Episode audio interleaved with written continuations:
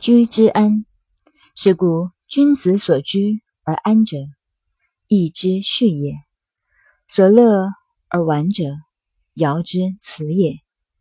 这就是说到人生哲学了。我们学易经，为了解自己，了解人生，所以一个君子所处的日常生活，君子的人生能够得到安心的，以及佛教禅宗常说的安心。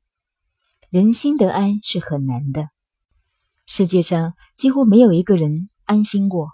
谁心安了，谁满足了，这是不可能的。真安心，不必要求什么，已经满足了。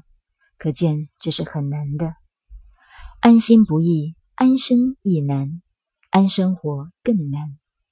实际上，这些都是心的作用。孔子说：“如果真懂了易经，平常所居而安得了心，只要看易经变化的次序就够了。为什么？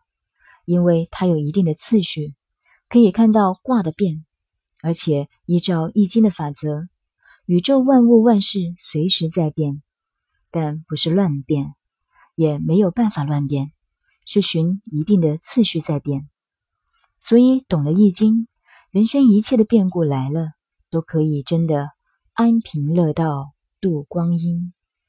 人生万物有一个不变的东西，就是这个必变的道理。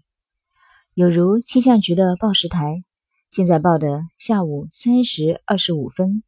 下一句就是二十五分十秒，这是一定要变的。人类自己反省，有一件最愚蠢的事，希望自己一辈子不变，最好长生不老，永远年轻。可是这绝不可能。懂了易经，就知道变有一个次序，有一个一定的原则。因此，我们做事业也好，做别的也好，第一知道自己怎么变。第二，知道变到什么程度了，所以用不着去卜卦，把易经变化的程序搞懂了，大法则就通了。但是变的当中，一变就有动，一动就有变。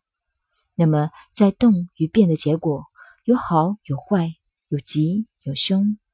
关于吉凶，我们已经知道是根据人为的观念来的，人为的利害得失而来。但得失的究竟如何？所乐而玩者，尧之辞也。